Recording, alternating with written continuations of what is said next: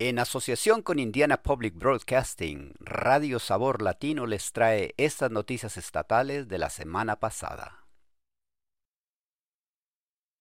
Católicos de Indiana reaccionan a la decisión del Vaticano sobre la bendición de parejas del mismo sexo.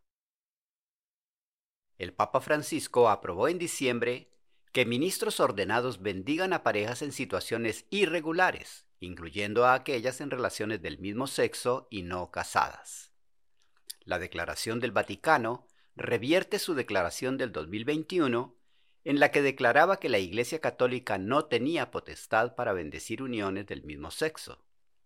La decisión no permitirá que las personas del mismo sexo se casen por la Iglesia, pero sí que reciban bendiciones sencillas. El informe del Vaticano aclaró la cita la bendición no significa la aprobación de la unión. Aún así, la declaración parece valedera para algunos católicos LGBTQ de Indiana.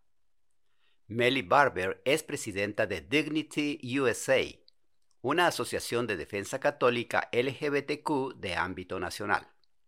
Vive en Indianápolis con su esposa, con la que se casó por la iglesia episcopal dice que le encantaría casarse también por la Iglesia Católica, pero que esto le parece un importante paso adelante.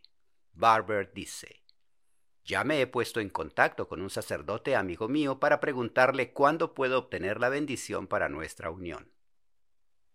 El Vaticano aclaró que la decisión no cambiará la doctrina oficial de la Iglesia, según la cual solo se consideran lícitas las relaciones heterosexuales dentro del matrimonio.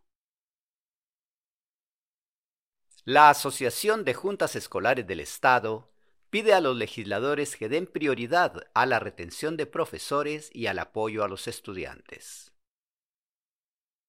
La Indiana School Board Association quiere que los legisladores den prioridad a la retención de profesores e incentivos para los profesionales de apoyo a los estudiantes en la próxima sesión legislativa. La ISBA enumeró cinco categorías de prioridades legislativas para 2024. Terry Spradling, director ejecutivo de ISBA, dice que la retención de los maestros y la adición de personal de apoyo a los estudiantes están en la parte superior de la lista. Spradling dice que los legisladores deben financiar becas de retención después de que los maestros han enseñado durante 3, 5 y 10 años dijo que los estipendios de tutoría docente también deben ser financiados. El ISBA también quiere que los legisladores financien el personal de apoyo a los estudiantes como consejeros escolares y psicólogos. Spradlin dice que la proporción de alumnos por consejero en Indiana es actualmente de 649 alumnos por consejero. Spradlin añade, Necesitamos un enfoque integral para la enseñanza y el aprendizaje y para apoyar a los niños con los problemas y necesidades que traen al aula todos los días. Algunas de las otras prioridades de la ISBA incluyen la financiación completa de los libros de texto y la reducción de algunas audiencias públicas subutilizadas. Explicación de los exámenes de Indiana. ¿Por qué los niños hacen tantos exámenes estandarizados? Algunos oyentes quieren saber por qué los estudiantes de Indiana toman tantos exámenes estandarizados en la escuela.